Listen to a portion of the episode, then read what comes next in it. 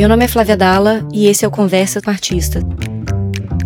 E hoje eu converso com Mara Coradello, escritora, mestre em artes visuais pela UFES, formada em publicidade e propaganda pela mesma instituição, mãe de Francisco. Publicou seu primeiro livro, O Colecionador de Segundos, em 2003, seguidos das antologias Mulheres que estão fazendo a nova literatura brasileira e Prosas Cariocas. Escreveu crônicas em A Gazeta, lançando a coletânea Armazém dos Afetos. Outros títulos da autora são Histórias de Amor Escolhidas ao Acaso, Escaras e Decúbitos e A Delicada Alegria dos Dias Comuns. Em 2021, lançou o livro de poemas problemas ou tites de carne e putrefação.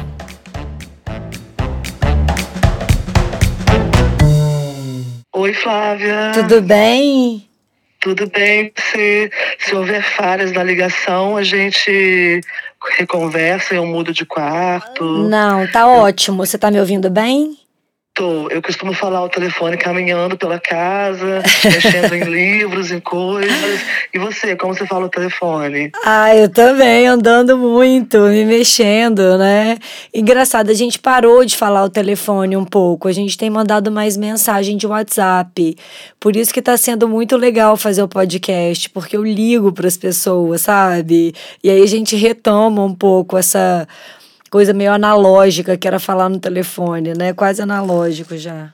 Você sabe que Começamos já? Pode estar sendo gravado? Já, não, né? tá, tá valendo. Sabe que eu ouvi uma vez uma crítica sobre isso do WhatsApp, que a gente não ouve mais as pausas do outro, a gente não interrompe mais um ao outro, a comunicação fica absolutamente organizada, são vários monólogos, né? Sim. E com, o quanto isso é falho, porque quando a gente se encontra de fato para viver um ao lado do outro, nem que seja por um tá ou no trabalho, não é bem assim, né? É. A gente tem interrupções, tem falhas, Sim. tem expressões, mas mais ainda a gente tem interrupções e pausas, uhum, né? Uhum. Que os áudios não permitem, eles são perfeitinhos. Você não. se reouve ainda. Eu me reouço às vezes. Total. E ainda a gente, o a gente não, né? Os algoritmos, as, sei lá, essas pessoas invisíveis que criam coisas na internet, é, acelerar, deram essa ferramenta de aceleração da voz, que eu acho muito doido também. Assim, você vira um eu robô. Eu também acho, e confesso que eu uso muitas vezes, porque para dar conta de tudo que o mundo provoca na gente, e o que o mundo exige da gente, eu ouço às vezes, mas nem sempre. Eu faço exercício de, de não usar toda vez que eu estou falando por áudio. Eu sou uma saudosista de ligações, com meus amigos mais jovens, eu sou a chata que quer ligar, né? Uhum. E né, nem, nem só com os mais jovens, tenho amigas que realmente detestam ligação. E pior, eu gosto de ligação com vídeo ainda. Começar de madrugada, tomando vinho. Uma louca, né? Maravilhoso. Você é do presencial, então, né? Assim. Mas aí, depois que acabou a pandemia, eu percebi que eu não gosto tanto assim. Aí eu tô numa vibe mais presencial também. Uhum. Tô numa mistura de é, real com presencial, com virtual, com imaginário. Tô entrando aí, tô me readaptando ao mundo. Acho que todo mundo tá, né, Flávia? Totalmente, totalmente. Eu ouvi uma frase de um psicanalista essa semana que eu até repostei, que acho que ele estava mencionando Lacan, mas não vou me recordar. Que a vida é tão real que a gente precisa de muito simbólico e imaginário para dar conta, né? Então eu acho Menina, que é esse. Que lindo é, isso, é isso aí. Exato. Acho que essa tríade que agora a gente está renovando votos com ela, assim, porque era de um jeito e agora o real está abarcando outras coisas. Então a gente vai ter que reconfigurar os simbólicos imaginários também junto com ele, né? Sim, porque o imaginário agora é o virtual, talvez. Talvez o virtual para alguns psicanalistas seja o imaginário. Hum. Eu mesma tive uma experiência de amor virtual na pandemia, né? Hum, Por motivos óbvios. Ele não era daqui, morava com a mãe, que é totalmente grupo de risco, e eu não ia pegar um avião em plena pandemia. Eu fui uma daquelas pessoas que fizeram a, a quarentena, assim, absolutamente verdadeira na quarentena, assim, sabe? Uhum. Porque eu tinha contato eventual com meu pai, que também é grupo de risco, né? Uhum. E aí, as psicanalistas que eu tentei fazer análise e comecei a falar sobre esse amor, elas o viam como irreal, irreal inexistente. Uhum. E para mim era muito real. Sim. Foi talvez um dos amores mais reais que eu já vivi.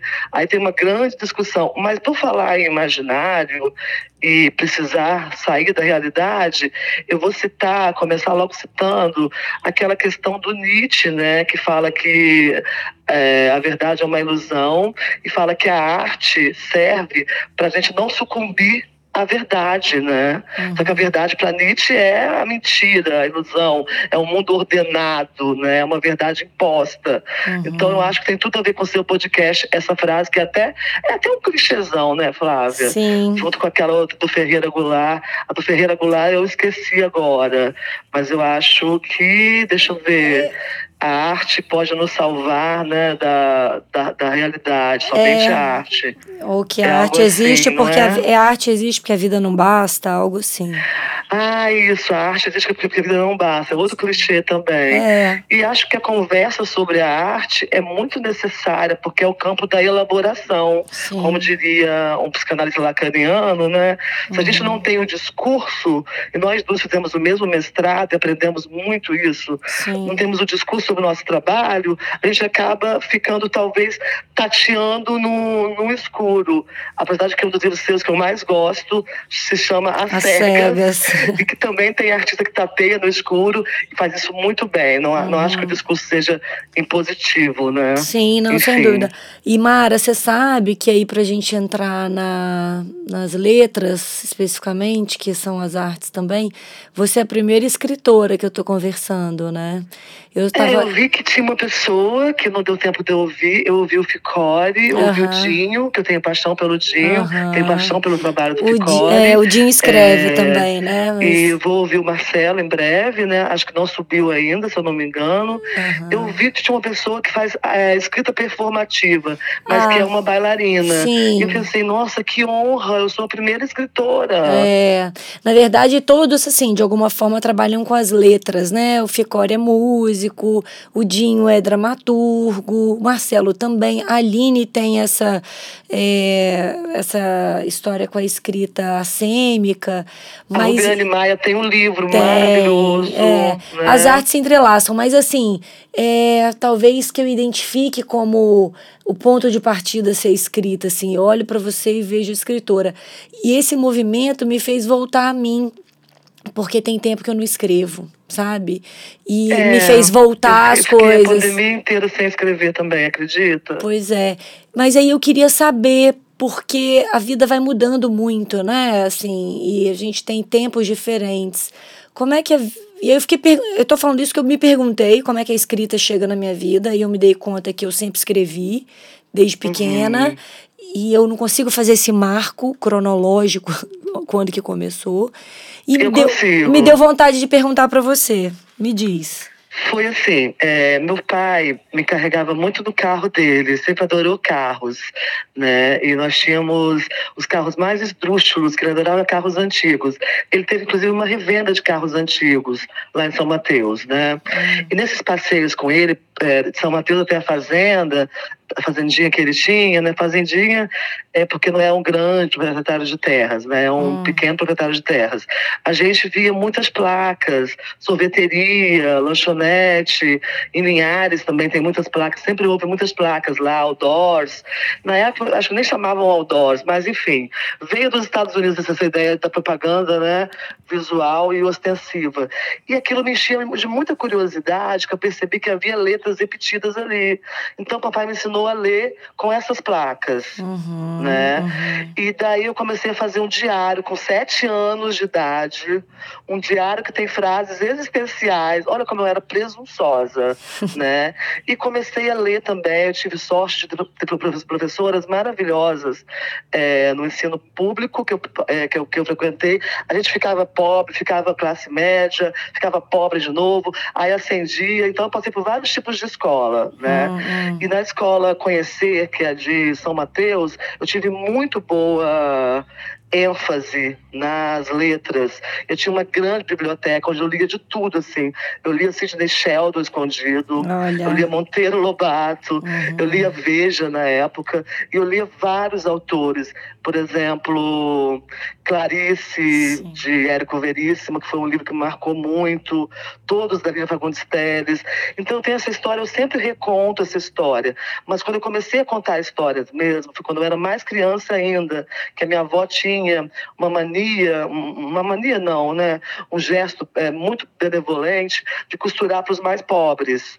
Uhum. Né, para o pessoal que precisava mesmo de roupa. Uhum. E ela adorava isso, costurar e remendar. Uhum. E ela uhum. tinha uns potes de botões. E eu contava histórias com esses botões.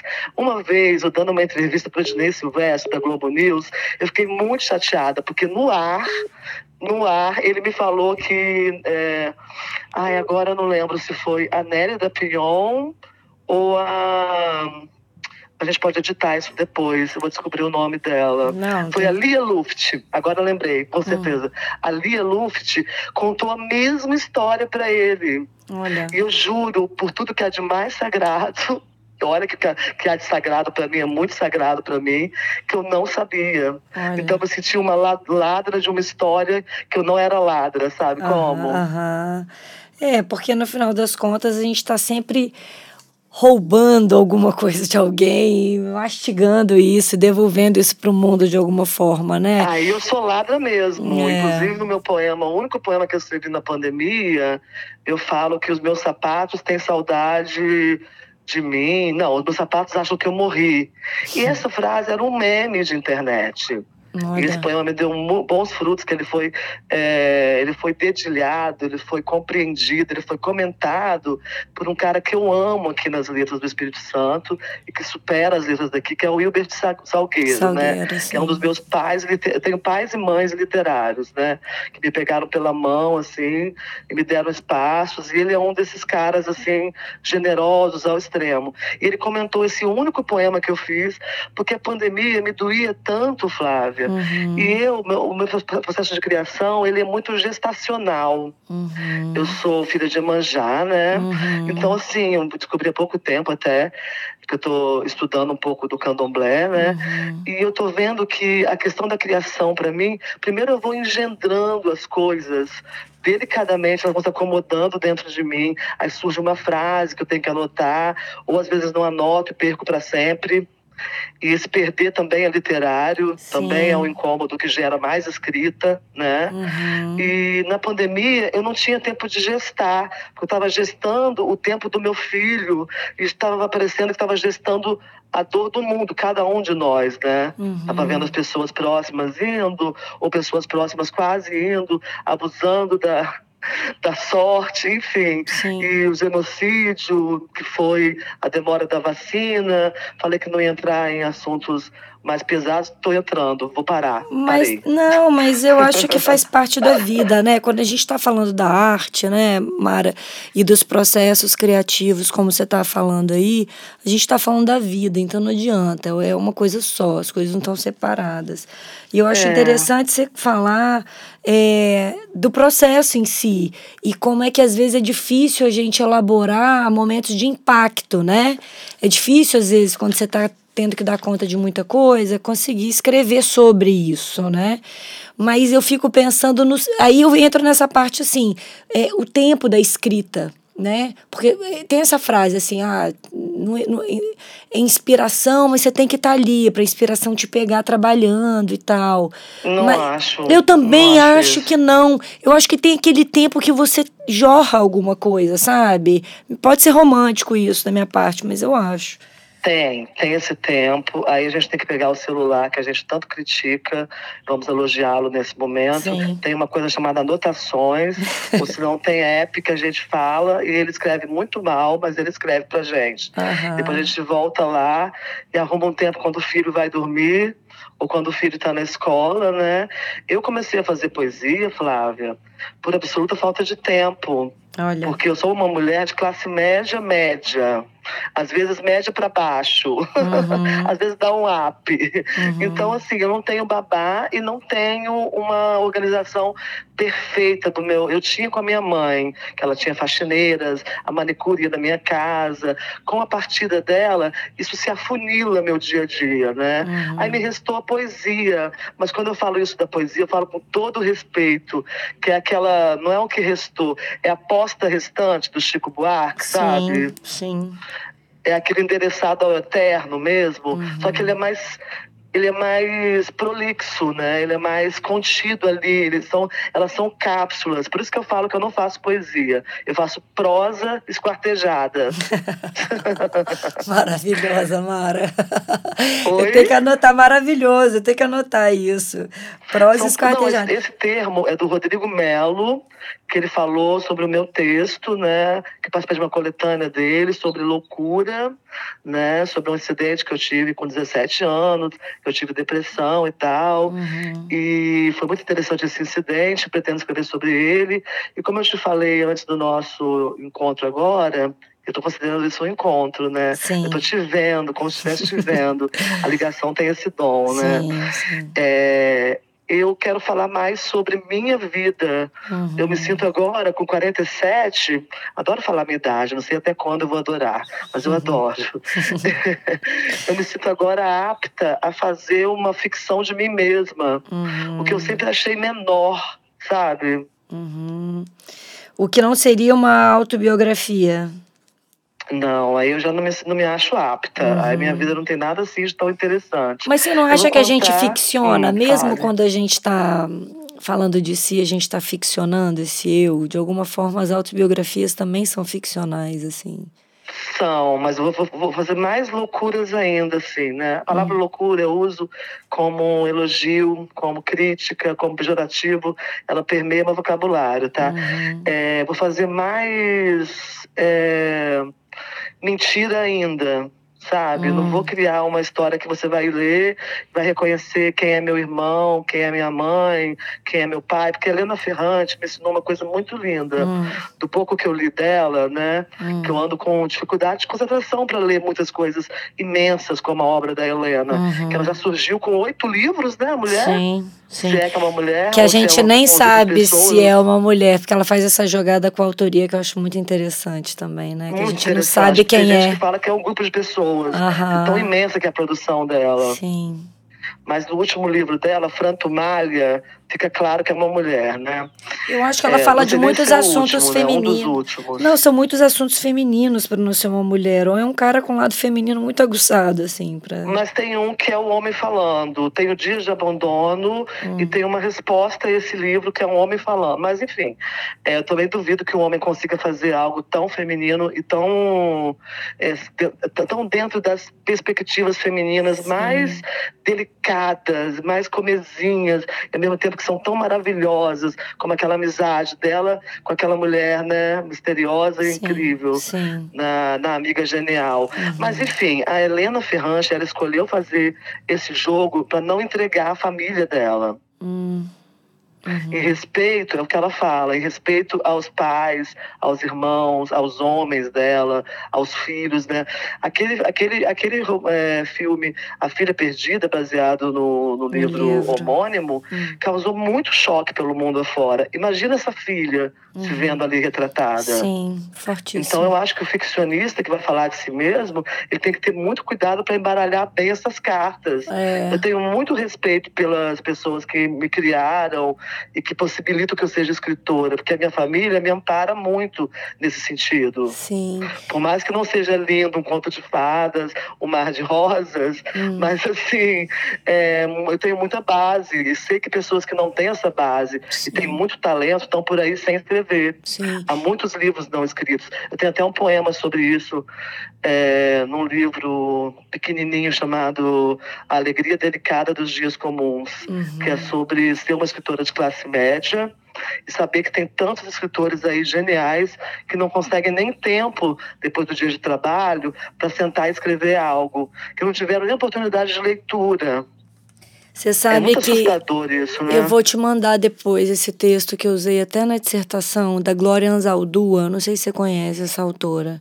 Acho que ela mexeu. Como é o nome? Glória Andalzua ou Anzaldua. Eu vou, eu vou também vou me pecar não aqui conheço, pela. Não. Eu usei ela na dissertação de mestrado e ela tem um, um texto que chama Falando em Línguas e que ela diz justamente dessa situação da mulher especificamente escritora, mas ela está falando de mulheres que trabalham no campo, sabe? É, mas isso gente, levado às últimas consequências é assim, ela fala escreva na fila do banco, escreva na feira, escreva do banheiro como um ato de é, pulsação da vida, sabe? Porque tudo na, na lógica hoje de, da gente enquanto mulher, e não estou falando que é só mulher, muitos homens também, mas assim, somos eu e você aqui conversando, então a gente tem esse ponto em comum, né? É, tudo tira a gente desse lugar de uma inspiração, de uma ah, de um, de um devaneio, de uma desse imaginário que a gente precisa cultivar nessa tríade, né, que a gente começou falando. Esse estado de poesia, exato, né? Como exato. diz aquele aquele Chico César, Chico né? César, exato. Então, assim, é, é, quando eu li esse, esse texto, eu vou te mandar ele depois, ele ficou tão evidente para mim que é preciso é, confrontar essa falta de tempo ou todos esses desvios que o mundo vai levando a gente, insistir Aí é isso, anotar, escrever quando não tem tempo, isso. quando não pode. Nesse lugar que você falou tão bonito, né? Que a poesia por falta de tempo. Tem a ver com isso, eu acho, também. Tem a ver com isso. E tem a ver com a Virginia Woolf, Num Quarto Todo Seu, né? Que é um livro importantíssimo para nós mulheres. É, e também para homens que vivem uma realidade sobrecarregada, mas mais para mulheres, sem dúvida, que ela fala que as mulheres têm que ter ao menos um quarto todo seu, e fala também de que os homens não são interrompidos com as tarefas da casa, como as mulheres são. Hum. E esse livro, escrito há tanto tempo atrás, é tão atual, porque a gente vê que as mulheres ainda têm dupla jornada, tripla jornada, e às vezes o pai é, ajuda, né? Uhum. Não realmente divide divide. Eu vejo muitos pais cada vez mais dividindo. Fico muito feliz, na minha família mesmo, fico Sim. muito feliz com isso. Mas sei que não é uma realidade assim tão simples, porque até o hábito do homem não está não tá no gesto dele, né? Uhum. A divisão de fato. Do, do, dos cuidados domésticos. É. Às vezes, mesmo com todo o aparato de, de casting e tal para trabalhar com a gente, a gente tem que organizar tudo. É, a nossa cabeça é uma cabeça que abre várias gavetas ao mesmo tempo, né, Mara? E também tem isso. Eu, eu achei o poema aqui, se quiser eu posso ler. Ah, eu quero. Vamos pro... Vamos lá, então. Testamento. Eu mesma tenho tédio da minha cara de escritora classe média, dentes brancos, cara lívida. Eu mesma me decreto um simulacro de vida, que só lacra lava de outras que não vicejam, e que ainda diz, sejam, no imperativo hediondo do anúncio do jornal. Sou com exclamação e pouca dor, de quem sempre teve danoninho, mãe que não bebe nada mais que vinho, pai que trazia brinquedo, tio que era exemplo, avó que contava segredo, tudo organizado, enumerado, nome e caneta no meu copinho. Uma vocação de casa, escola, na lista, vestidos, tinta de cabelo, cinema, academia, e olha aquele sapato. Eu mesma tenho tédio, procura loucura, como quem flerta com o tempo, com a promiscuidade do verso com o balançar da lira, com a meteção da rima e o cacete do poema. Eu mesma ter diverso sobre o homem nos trilhos do trem, quem o esmagou de fato? Quantas mortes nos trilhos do trem da indiferença fazemos com o nosso assentir? Eu mesma me despeço, arranco a folha imaginária dessa máquina de pixel, te amasso, te arremesso na lata de lixo de Borges, na biblioteca dos livros que não foram escritos, dos que deixam o poema não virar dor, dos que deixam o verso os arremessar da ponte, dos que matam em si o filho romance, dos que abortam a filha crônica, que nem chegam a dar nomes aos netos livros outros, esses que não dizem as palavras e sim arranham a existência, com cada uma de suas miseráveis vidas. E para eles que eu vejo apenas o inútil da brincadeira, de vaidade, da futileza, de toda a delicadeza escrita, essa gente que ejacula poesia antes que se torne a epopeia de nomes, mercado, vinho ruim no lançamento e silêncio na estante. Terminou. Uau! E o livro caiu, fez até um ploft também. Mara, depois uma dessa, assim, é silêncio, porque caramba. Tem, tem umas pessoas que me fazem querer continuar nas coisas que eu quero fazer ou que me inspiram a fazer, escrever, por exemplo. E sempre que eu preciso de alguma inspiração, tem pessoas que eu leio, você é uma delas, assim, sabe? Nossa, um texto é desse. Que uma não, pode receber. Tem pessoas que, me, que, eu, que eu procuro, não tem aqueles textos que você vai lá, assim, porque tem uma agudeza na sua escrita, e ouvindo você, essa agudeza ela ganha outra tonalidade ainda, porque é na sua voz também. E esse poema nasceu daquele homem é, que os, os tri, os, o, o, trem passou por cima dele e não parou. Lembra disso? Uhum, uhum. Dessa existência aí, que, que o trem não parou. E eu comparo essa existência com o trem não parando com a nossa também, se a gente não parar para escrever, sabe, Flávia? Tem tudo a ver com o que a gente está falando, inclusive, né? É. E Mara, deixa eu perguntar uma coisa que eu fico curiosa também, assim, porque eu acho os títulos dos seus trabalhos muito interessantes, assim. Como é que você chega? Ele chega antes, depois, ele, ele é não sei, ele ressoa durante a escrita. Nossa, eu sou publicitária ao hum, extremo, uhum. eu escrevo tudo, depois eu faço uma tentativa de fazer é, o, o, melhor título possível. Eu faço um trabalho árduo de dias, semanas, meses, anos. Eu já ganhei edital com o nome e mudei, dei o maior trabalho a Secult, tive que levar advogado e tal, uhum. porque o nome era fora do ar e eu queria histórias de amor recolhidas ao acaso. Uhum. E ganhar um edital com o nome, mudar depois é uma loucura, assim, porque coisa que envolve verba pública, né? Uma Sim. política pública muito séria. Os editais da Secult têm total é, serenidade em afirmar que eles são ilibados, sabe? Uhum. É, porque eu sei que eu já fui uma pessoa muito crítica a governos, uma pessoa malquista mesmo, que que tuitava contra algumas coisas e ao mesmo tempo eu passava nos editais. Então aquela lenda de que tem que, sabe, que tem um balcão de negócios, existia antes dos editais, né? Uhum. Mas enfim, os nomes são sempre por último e eles tentam fazer uma coisa que eu não tenho. Eu não tenho projeto de livro, amarração de livro. O livro vai sendo jorrado, como você falou, vou, uhum. vou copiar o seu termo agora, uhum. e eu vou amarrando ele do jeito que eu consigo, assim, uma coxa de retalhos. Uhum. Aí o título tem essa incumbência, o título pesa mesmo, sabe? Sim. Menos no romance, que é Escaras e Decúbitos, uhum. que esse título veio porque é, tem tudo a ver. As caras de, de decúbitos, o termo certo é esse, eu usei, eu usei diferente, né? É de pessoas que ficam muito tempo na mesma posição. Uhum, uhum. Pessoas em coma, por exemplo, uhum. né? Ou mesmo no caso de pessoas induzidas ao coma, enfim. E aí esse, esse personagem principal do romance, ele está em coma.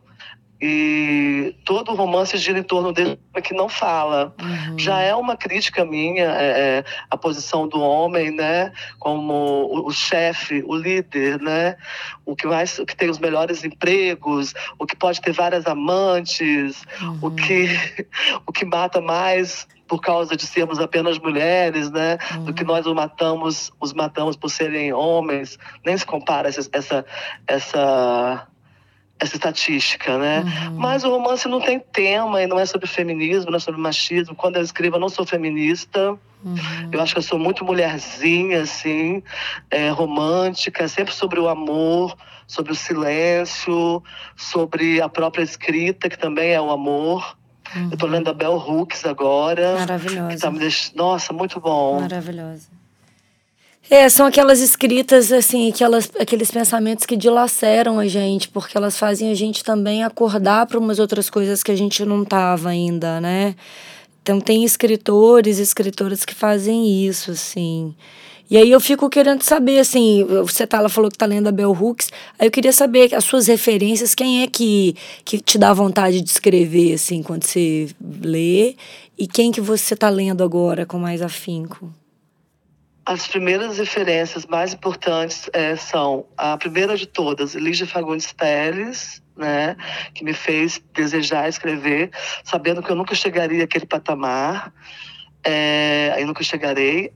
A segunda referência foi uma escritora que eu achei no ensino médio, na biblioteca da minha escola, que eu pensei, nossa, ela não escreve enredo, eu posso escrever então, uhum. que se chama simplesmente Clarice Lispector, e que eu achei que eu havia descoberto uma escritora. Você acredita nisso? Quem Flávia? começa um texto com vírgula Aí... autoriza a gente a fazer qualquer coisa, né? Ela autoriza exatamente a gente a ser tudo que a é. gente quiser. A ser um peixe, a ser um cachorro, a ser uma barata, é. né? A ser tu, qualquer devir é possível ao ler Clarice. Por isso que ela é tão necessária, né, Flávia? Quem escreveu Água Viva, é... quem escreveu Água Oi? Viva, quem escreveu Água Viva deu essa alforria pra gente, ela no caso, né? Uma carta é, de alforria. Paixão segundo GH também. E tem um livro de cabeceira, que é a Descoberta do Mundo, que é meu livro de cabeceira. Que foi um dos Aí, primeiros, dela, né? Tem mais outras mulheres, Hilda Hilst, uhum, amo. né? Uhum. E tem aqui no estado Bernadette Lira, e tem jovens mulheres como Ingrid Carrafa, é, tem a Fernanda Tatagiba uhum. e tem duas mulheres, uma não ganhou o Nobel ainda, mas eu, eu acredito que vai ganhar, que é a esposa do Paul Auster, que chama Siri Hutvet. Eu não, eu não espirrei agora não, é o sobrenome dela, Siri Hutvet, alguma eu... coisa assim. E tem a Alice Munro, que era uma aposta minha para o Nobel. Olha, eu sou boa em apostas para o Nobel, hein? Tipo Oscar, assim, né? Você sabe quem vai ganhar. ganhou, de fato. É mesmo. Eu não sabia que. Eu sabia que a esposa do Paul Auster escrevia, mas não sabia que ela estava nessa projeção toda, assim. A gente. Quem? Come... A Alice a, a, Não, a Siri. Siri. É, porque ele fala dela em algum livro, se não me engano. Não sei se é na Invenção da Solidão. Não sei qual é, que ela, ele menciona ela. Ah, eu tenho é, poucos livros dela, eu tenho três livros dela, mas ela tem. Porque eu tenho mania, Flávia, eu tenho um truque para te contar, assim, de hum, escrita. Hum, hum. Eu nunca leio a obra completa de um autor. Hum. Porque eu acho que vai me impregnar demais, ainda mais um autor como Siri Husser, Paul Auster, uhum. Clarice Lispector, Guimarães Rosa um poder muito grande de te contaminar para sempre. É uma contaminação mesmo. Sim. A Clarice, eu bobeei muito com ela. Eu a deixei me contaminar, sabe? Hum. É muito difícil, assim, ouvir que eu pareço Clarice, até fisicamente já me falaram Sim. que eu pareço com ela, né? Eu acho que eu mesmo então, já te assim, falei isso. Uma vez que Oi? eu te... Eu acho que eu mesmo já falei isso para você, uma vez que eu te encontrei, assim. Mas não é... Não, eu acho que tem uma. Eu entendo o que você está falando, porque é isso, tem uma uma, um, modo de escrever, porque isso é estilo, né? É, eu, eu gosto de pensar nessa ideia de autoria como estilo, que é o jeito de fazer as coisas. E tem umas que atravessam a gente de um jeito que você fala assim, como é que eu vou continuar depois disso, assim, depois que eu li pois isso? É. Ele falou tudo, ele fez tudo, até coisas muito simples, como um Bukowski, por exemplo, que é muito criticado, mas eu não consigo ler muito Bukowski. Senão eu começo a escrever falando de bebida, de uhum. mulheres, uhum. de noitadas. Uhum. Eu não posso deixar contaminar, assim. Uhum. Por exemplo, o, o Julio Cortázar, né? Sim. Que é um cara que eu sou apaixonada, que eu muita coisa dele. Mas eu morro de medo do Cortázar, sabe? Sim. É, ou faz como, como Borges, né? Que assumia mesmo que não ia conseguir. Porque Borges era esse, né? Que também inventava essas histórias a partir daqueles que ele admirava.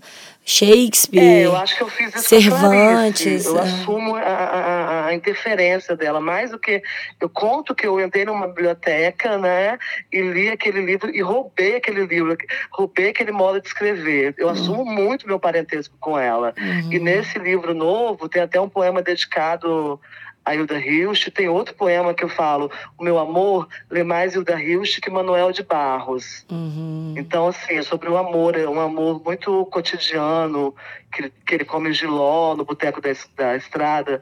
Talvez você goste desse também, que ele tem uma contundência uhum. e uma vagabundagem, que eu já vi que você gosta no meu texto, assim, a coisa mais... É, quando eu, eu sou mais aguda, né? É, eu não sei nem... Porque não, não, não é previsível, né? Isso que atravessa a gente, né, Mara? Simplesmente vem, a arte aí, é... A arte é essa potência que, quando você viu, você já foi arrebatado, assim. Não tem muita escolha, eu vou gostar disso ou não vou gostar. Não tá no gostar. Gostar tá no... Ah, eu gosto de catalogar, de tentar descobrir. Eu fiz 16 anos de análise, que eu acho pouco né? Uhum. Eu gosto de saber o que, é que me atravessa tal autor, qual o pedaço que me deixou atônita, por que, que eu gosto daquele homem. Acho que é por isso que eu não dou tão certo no amor, Flávia. Ah. Eu quero saber por que, que eu amo. E não tem como saber, né, Flávia? Não, não dá nem para falar sobre o amor. Eu fico pensando que o amor só dá para sentir, sabe? Eu não sei. É. Não eu sei. sei. Eu, eu agora sei. Eu queria sempre saber por quê e me livrar daquilo, como que esse livro o lixo do dia a dia da casa, sabe? É.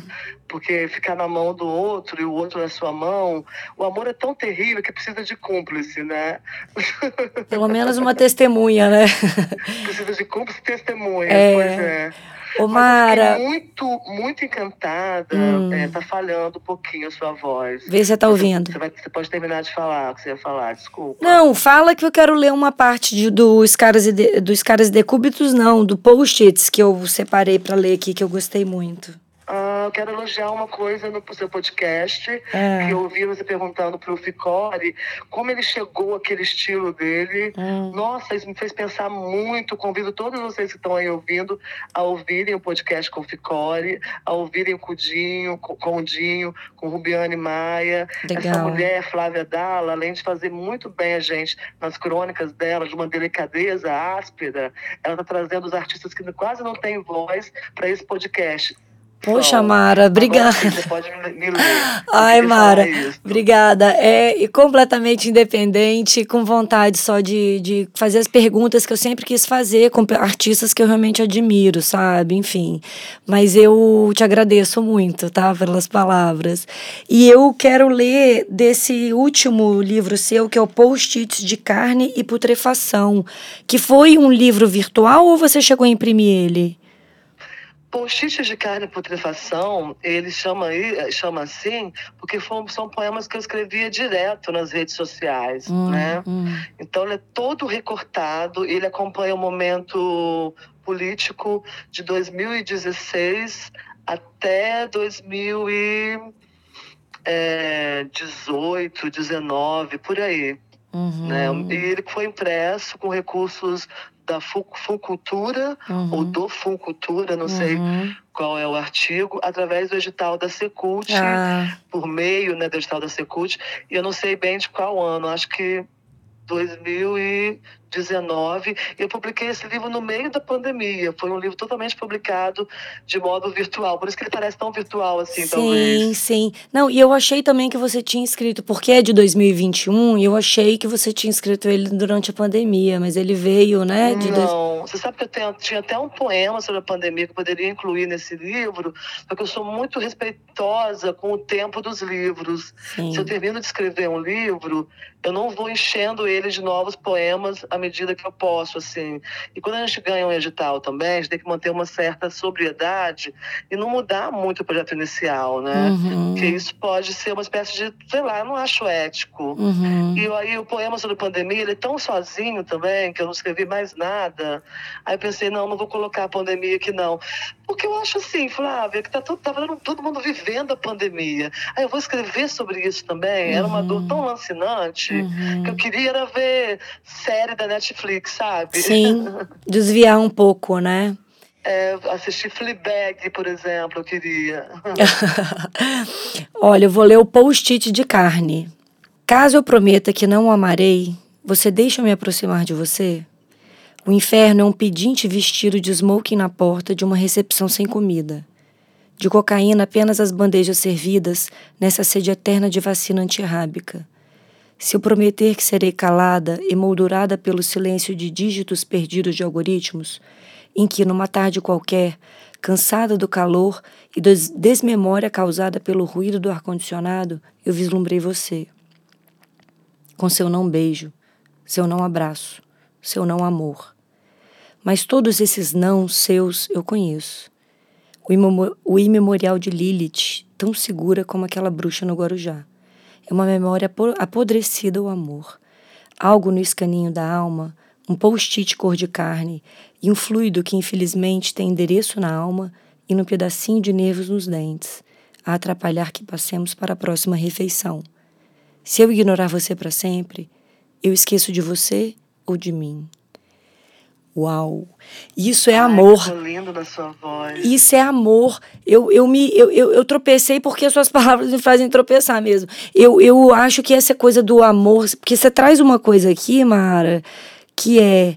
Quando a gente ama alguém, a gente ama a gente também, né? Então, assim, é, se eu ignorar você para sempre. Às vezes o que não está no outro, é o que a gente deseja no outro, que é o que, que é o que a gente tem. Né? Exato. Né? Ou então o que a gente quer ter na gente, de alguma forma, a gente se encontra com a gente, né?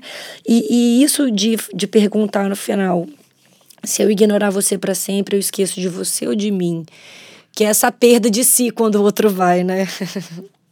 E essa coisa que tá na moda agora, Flávia, é, sempre me incomoda muito. Tipo, dê um chá de sumiço que ele te procura. É, passa pro próximo amor se esse não tá à sua altura. Aí pego aquela frase da é, não sei se é da Nina Simone, Nina Simone, onde não tiver amor, não se demore. Não se ah, gente, seria tão. Adoro a Nina Simone e acho maravilhosa essa frase. Só que ela mesma viveu amores longos que não estavam dando certo. Porque não é assim, a gente não consegue se livrar Sim. do que a gente não quer. Uma coach não vem pra gente, um coach não vem contar pra gente essa novidade. Vamos Sim. partir para outra e a gente vai, pega a nossa bagagenzinha de mão e parte para outra. Não funciona assim. Eu vejo pessoas da nova geração, principalmente, com essa ideia tortuosa e de rapidez, né, do, do que Balma chamou, fazendo uma crítica, que muita gente acha que ele fez um elogio, de amor líquido, sabe? Uhum. E eu sou um exemplo vivo de que eu amei o homem durante 15 anos, o mesmo homem, né? Uhum. E não foi um relacionamento assumido por mim nem por ele. Quando ele quis casar já era tarde demais. Aí eu tive outros amores que duraram quatro, seis anos. E eu vivo uma paixão virtual, imaginária, quase dois, dois anos e pouco da pandemia até agora, o auge da pandemia até essa pandemia silenciosa que a gente está vivendo agora, né? Uhum que dá para fazer tudo, mas mesmo assim com certo receio, né? Uhum. Enfim, então eu acho que não tem essa coisa da rapidez de partir para outra, de tchau, vou embora porque você falou a frase errada, não. Uhum. E essa pessoa aí tá tentando fazer esse jogo de ir embora. Só que ela descobre que ela não, consegue. Uhum. Esse nervinho no dente, né, a passar para a próxima refeição, é quando a gente que é que é dama solteira, uhum. sai, fica com outros rapazes para esquecer o grande amor. Uhum. Mas não consegue, o grande amor é o grande amor. Uhum. Eu sou muito romântica, Flávia, muito. Ai, que lindo, me identifico. Omara, e assim, é isso, a vida não é. É porque tá uma chuva de mentorias, né? Como fórmulas para dizer como que a gente consegue fazer o que a gente acha que tem que fazer. E a vida é mais complexa que isso, né? Não é só sempre gostou de alguém que dissesse pra gente o que fazer, né? é. né? O padre, é. o pai de santo, nosso pai, em certo momento da vida. Depois a gente não gosta mais e procura outra pessoa. O ídolo do rock. Mas agora tá demais, né, Flávia? É, é tem muita gente sabendo muito, eu acho. tem que saber pois menos. É. Saber menos acho que faz bem, assim, né? Não sei. Ótima frase sua. Saber menos faz muito bem mesmo. É. Acho que a, a inteligência está na dúvida, não na resposta. Isso. Por isso que a arte encanta. E talvez a gente transite nesse meio, assim, porque a arte é a completa dúvida. Não tem, você não chega em lugar nenhum, a arte não serve para nada. É aquilo. Nossa, me né? arrepiei inteira aqui agora. É. Se você pudesse ver meus bracinhos aqui, meus bracinhos rechonchudinhos, arrepiados aqui com essa frase sua. É maravilhoso falar com você, Flávia. Muito Poxa, eu tô muito assim. feliz também. eu vou ouvir todos os episódios. Legal. Ô, Mara, e só pra gente fechar essa conversa deliciosa e que me, assim, me encheu o dia. Eu queria que você me falasse, assim, tem alguma coisa que você está trabalhando agora em termos de texto? Tem algum livro para sair? Você tem, o que, você tem escrito? Eu sou aquela escritora que tem, assim, a honra a vergonha e o orgulho de falar que eu não tenho nada. Se alguém falar assim, Mara, sou de tal editora, quero publicar um livro seu, eu vou falar, preciso de no mínimo seis meses. Uhum. E estou começando a engendrar esse romance ou prosa poética maior que fala de algumas histórias da minha convivência próxima é, durante um tempo com a loucura. Uhum. Esse livro estava sendo escrito com esse homem que eu ainda amo, né? Uhum. E ele saiu do projeto porque a gente começa a escrever os dois sobre dois episódios de loucura que nós tivemos né? Uhum. E a gente começa a se mostrar muito em carne viva um para o outro, esfregar essa carne viva um no outro, e ninguém deu conta. Uhum. e agora eu tô tentando recolher os caquinhos e eu fazer a minha história. Com, com 17 anos, eu tive um episódio de loucura. Hum, né? Hum. O, quem me salvou foi o Dr. Rui Perini, Sim. que é um excelente psiquiatra. Uhum. E eu quero narrar esse episódio a partir dele, contar alguns, alguns fatos meus, o meu diagnóstico de bipolaridade, mas sem virar um livro que pode ser ou não um diagnóstico definitivo, está em andamento ainda, hum. e alguns fatos é, sobre a cercania disso, mas sem ser um livro com tema, porque eu não gosto de livro com tema. Uhum. Eu não gosto de é, escrever com uma função. Sim. Como eu te falei, eu creio na inutilidade é. da arte e da escrita. Isso aí. Maravilhoso, eu vou ficar esperando então. Mara, eu te agradeço muito, obrigada pelo tempo, pelas letras, pela arte, obrigada mesmo.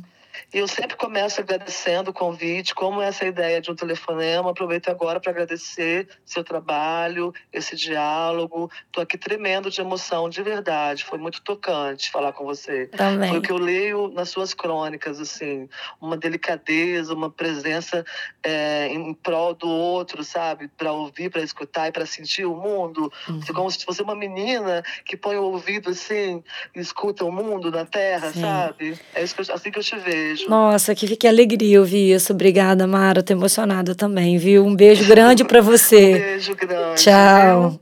Tchau. Você acabou de ouvir o Conversa com Artista, um projeto independente, uma troca de ideias com artistas sobre seus percursos, processos criativos e obra.